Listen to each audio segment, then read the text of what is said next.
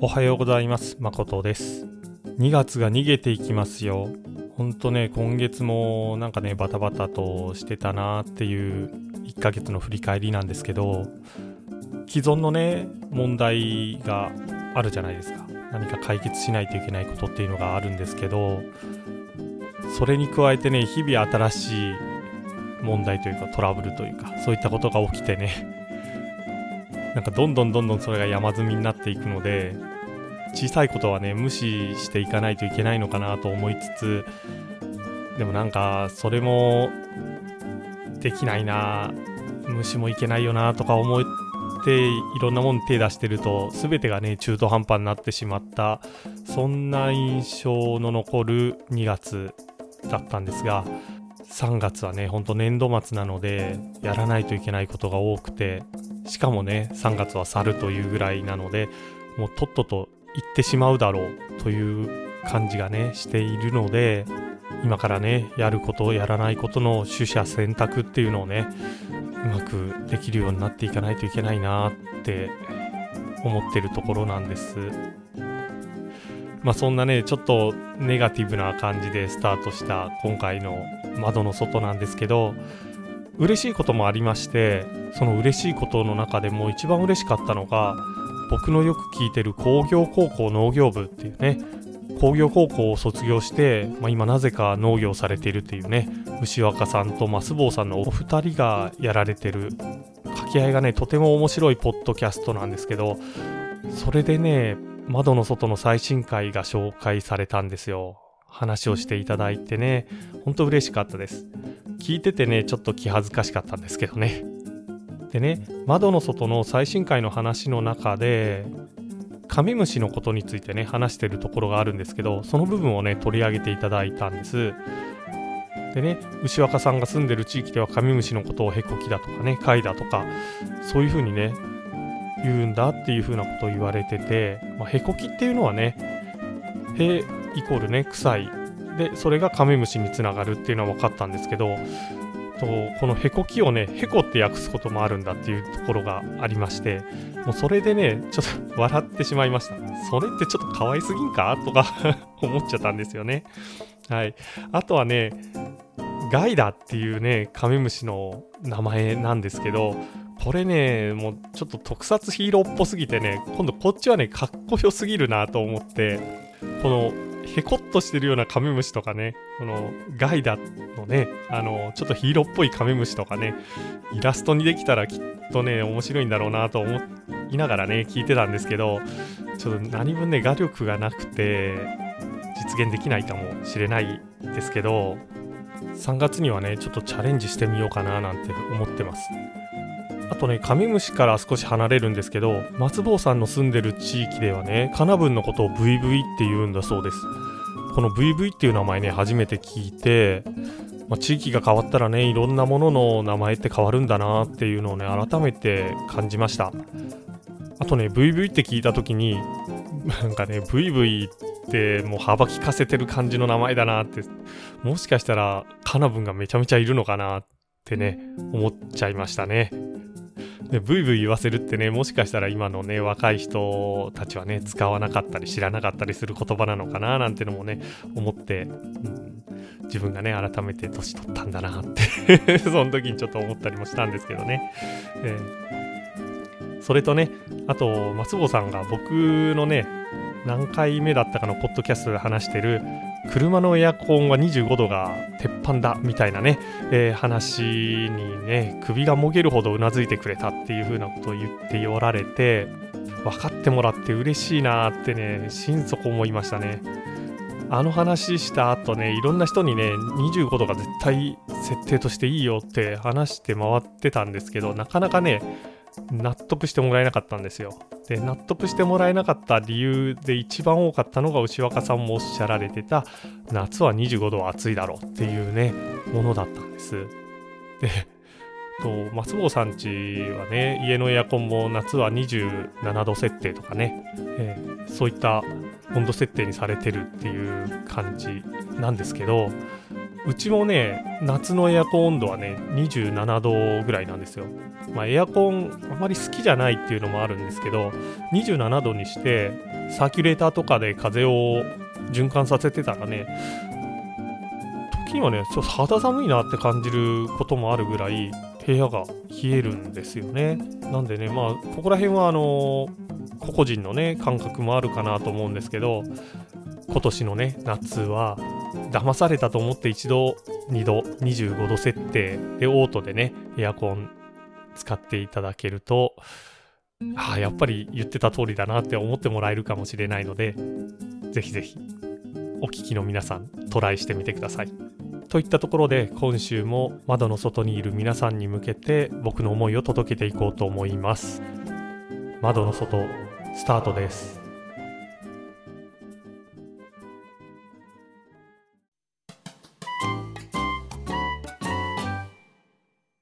年に入って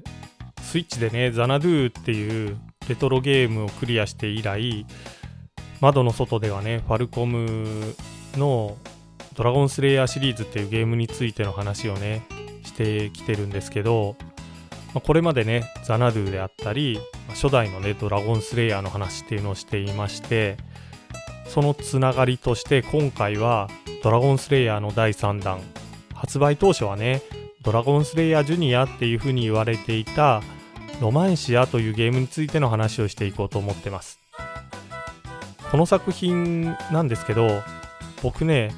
当時は MSX というパソコンでね、プレイをしたんですよ。当時ね、小学校5年生 ?4 年生？まあ、高学年ぐらいだったような気がするんですけど、えー、親戚の家でね遊ばせてもらってたザナドゥがねとても好きで、まあ、それを作った会社のゲームだということでこれは絶対面白いはずと思って誕生日に親に買ってもらった記憶があります。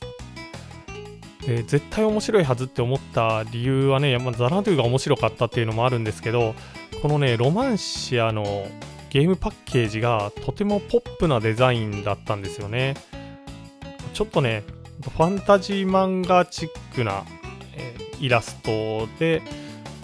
パッケージが書かれていたように記憶しています。まあそういったね、ポップなパッケージ、あとね、主人公の王子と囚われてるお姫様がいて、まあそして最後はね、ドラゴンを倒すっていうなんか定番のファンタジー的なストーリーっていうのがね、あって、もうこれはね、小学校の僕にとってはね、絶対面白いゲームっていう風なね、確信の持てる内容だったんですよ。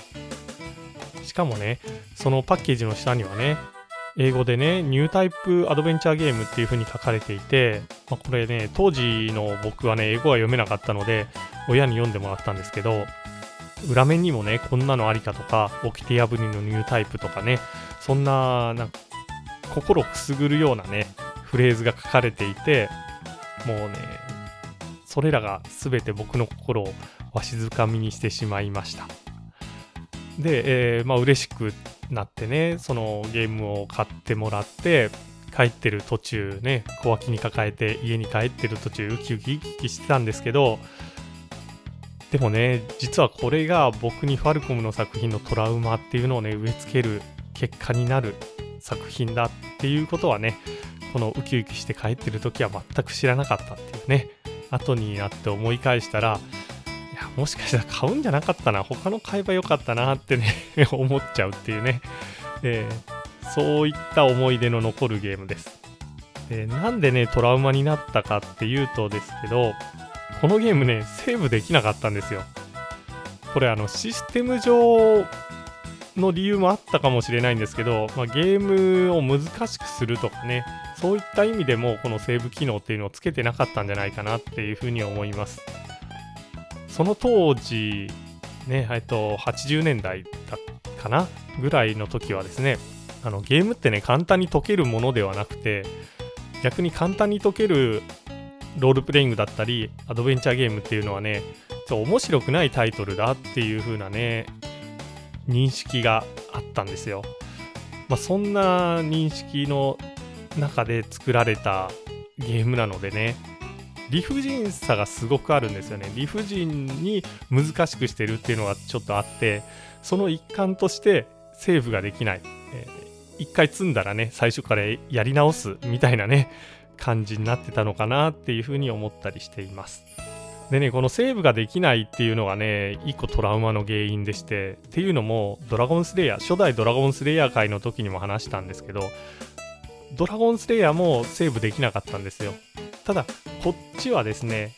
当時ね、データを保存するのに使ってたテープレコーダーがあれば保存ができたんですけど、うちにはなくてその保存ができなかったっていうことなんですよね。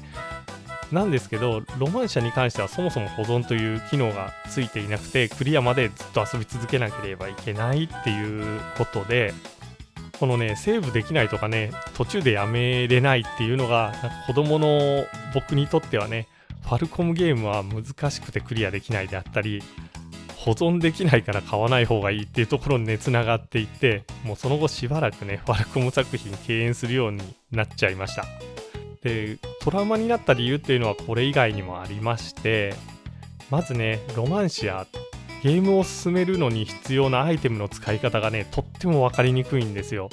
でしかもねゲームをスタートして、まあ、王様に話を聞くっていうのは大体わかるんですけどその後何をしたらいいのかなっていうのも小学生の僕にはねほんとちょっと分かりにくくて買った当日はねなんか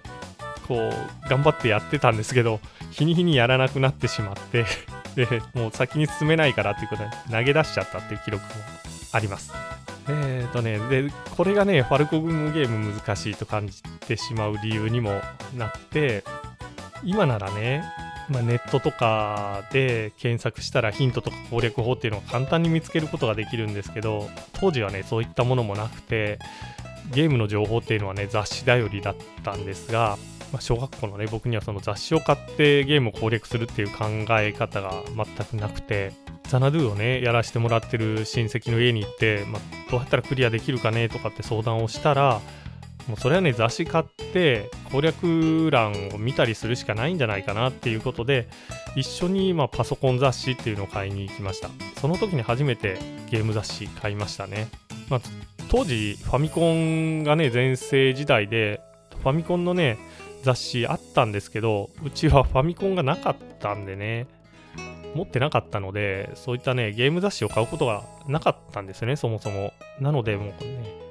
雑誌を買ってゲームを解くっていうのは、なんか、ある意味、えー、新しい文化に触れたみたいなね、そんな感じがするぐらい衝撃的な出来事でした。で毎月ね、ゲーム雑誌は買えなかったので、まあ最初にね、買ったゲーム雑誌に書いてある内容とかを読みながら、まあ、ある程度のところまではいけたしあとはまあ親戚とかにもね協力してもらいながらね、えラスボスの姿をなんとか拝めるとこまでは行きました。とその親戚もねロマンシア買ってたのでクリアするためにね一緒にこう情報共有というかしていったような記憶があります。そんなにね近場に住んでなかったんで、まあ、月に1回2回しか会わなかったんですけどね。でもねこのラスボスもまたちょっと凶悪でしてダメージを与える場所っていうのがちょこちょこ変わったりですとか結構ね戦うのに時間かかるんですよね。で結局なんか倒しきれずにダメージを受けてゲームオーバーになったりしてまた最初からスタートっていうことで心が折れてしまってせっかくねラスボスは見たけど結局やらなくなってしまったっていうね、えー、でまあ未だにねクリアしてないゲームなんですよこのロマンシア、えー、なのでね、えー、そういった感じでいろいろとねトラウマを残す結果になったゲームです。でねこのゲーム雑誌を買った後に気がついたんですけどねゲームマニュアルを読んでると攻略のヒントがね漫画形式で載ってるんですよね。これ読んでからねゲームマニュアルをちゃんと読んでからゲームスタートしたらよかったんですけど当時の僕にはねそんなゲームマニュアルを読んでゲームを始めるなんてね考え方はさらさらなかったんですね。なので、ま、これねこのゲームから得た教訓なんですけどゲームマニュアルまあゲームに限らずですけどマニュアルはちゃんと読もうっていうね教訓もこのゲームから得ました。で今思うとこのゲームマニュアルの中に漫画としてヒントが載ってるっていうのはもしかしたらねゲームのコピー防止用のね物理的なプロテクトとかにもなってたのかななんて思います。まあさっきもね当時はネットなんてなかったっていう話をしたんですけど今ならねちょっと違法で PDF とかにしてゲームマニュアル載っけてたりすることもあると思うんですけど当時はそういったものがないので買わなきゃゲームマニュアル読めないんですよね。なのでとコピーをしてもゲームマニュアルがなければどういう風に遊んだらいいかがよく分かんなくて結局は遊べないからコピーじゃなくて正規品買いましょうっていう感じの、えー、コピーをね防止するプロテクトそういったものになったのかなというふうにね、えー、改めて思い返しています。なんか変な日本語になったなでさっきねこのロマンシアがトラウマ的になってしばらくファルコムゲームから遠ざかっていたっていう話をしたんですけど僕がね再びファルコムゲームにね手を出したのは高校に入ってからなんですよ。なのでほんとね5年ぐらい経ってからですかね。5年6年経ってからですね。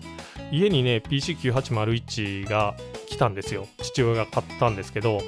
この購入した後にブランディッシュっていうゲームがファルコムから発売されました。でこのブランディッシュからね再びファルコムゲームを始めたっていうね、えー、経緯もあります。いつかねブランディッシュの話もしていきたいなと思います。これもねすごく名作です。マウスで遊べるロールプレイングっていうことでねすごく名作なゲームですね。でブランディッシュをやった後で過去作品に遡っていって、まあ、イースであったりねドラゴンスレイヤー英雄伝説であったりといった、えー、ドラゴンスレイヤーシリーズもいくつか遊んでいるんですね。あとね、あのパソコン版のロマンシアはクリアできなかったんですけど、ゲームブックでもロマンシアがね、発売されていたんですよ。攻略のヒントが欲しくて、このゲームブックをね、買ったんですが、結構ね、ゲームブック版の方は、まあ、難易度もそんな高くなかったですし、絵もポップに描かれてって、可愛いイラストとかもあってね。サクサクっとクリアした記憶があります、まあ、当時ね僕あの MSX のゲームもよくやってたんですけどゲームブックにもねすごくハマってたんですよね。ドルアーガーもあったしあとね有名どころで言うとグレイルクエストっていうね、えー、現代人のねピップっていうね若者がファンタジーの世界に入り込んでエクスカリバージュニアっていうね政権と一緒にね冒険するそんなゲームブックなんですけどこういったものとかね、えー、他にもねいろいろやりましたね。ちょっと名前が今出てこないんですけど。その中のねいくつかはまだ手元にあるんですよ。23冊ですけどね手元にあるんですけどそれ以外はね多分引っ越しの時にブックオフしちゃったんですよね。ただね今こう思い返してみると昔こういうのやったなとか懐かしく思うことがあってちょっとまたペラペラっとめくってみたいと思って中古の買おうかなと思ったりねすることもあって Amazon 覗いたりするんですが結構な値段がついてて簡単に手が出せない。ザナドゥの時にもね、ザナドゥのゲームブック2万円とか3万円しますっていう話したかなと思うんですけど、そこまではしないまでもね、やっぱり1冊2、3000円とかね、する本もあったりするので、若い時にはね、そんなにこう、大事だなとか思ってなくて、もう不要だから売っちゃおうとか思うこともあるかもしれないんですけど、年を取るとね、昔が懐かしく思えることがあるんで、もしね、若い方、これ聞いておられたら、必要ないと思ってもね全部が全部手放してしまうんじゃなくていくつかは手元に残しておくといいんじゃないかなっていうふうに思います。といったところでね今回はま僕にトラウマを残したゲームということでロマンシアの話をしていきました。ゲームシステムとかねそういったものには一切触れずになんか思い出話になってしまったんですけどこれからもね、えー、ま、レトロゲームパソコンが主なんですけどレトロゲームの話だったりねこれ話しててふっと思い出したんですけどね、ラブクラフトのね、クトゥルフ神話の話もね、ちょっとしていこうかなと思っています。あの、邪神についてのね、解説というか、そういうのもね、まとめてしていきたいなと思ってますので、よろしければこれからも窓の外を聞いてやってください。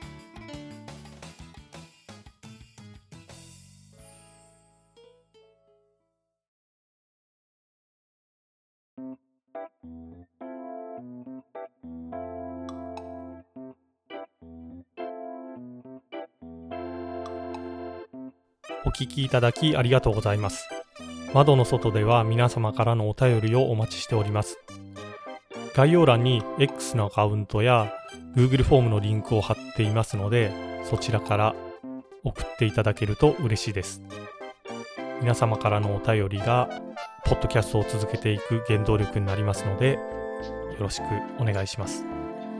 それでは今回はこの辺りで失礼します。パーソナリティは誠でした。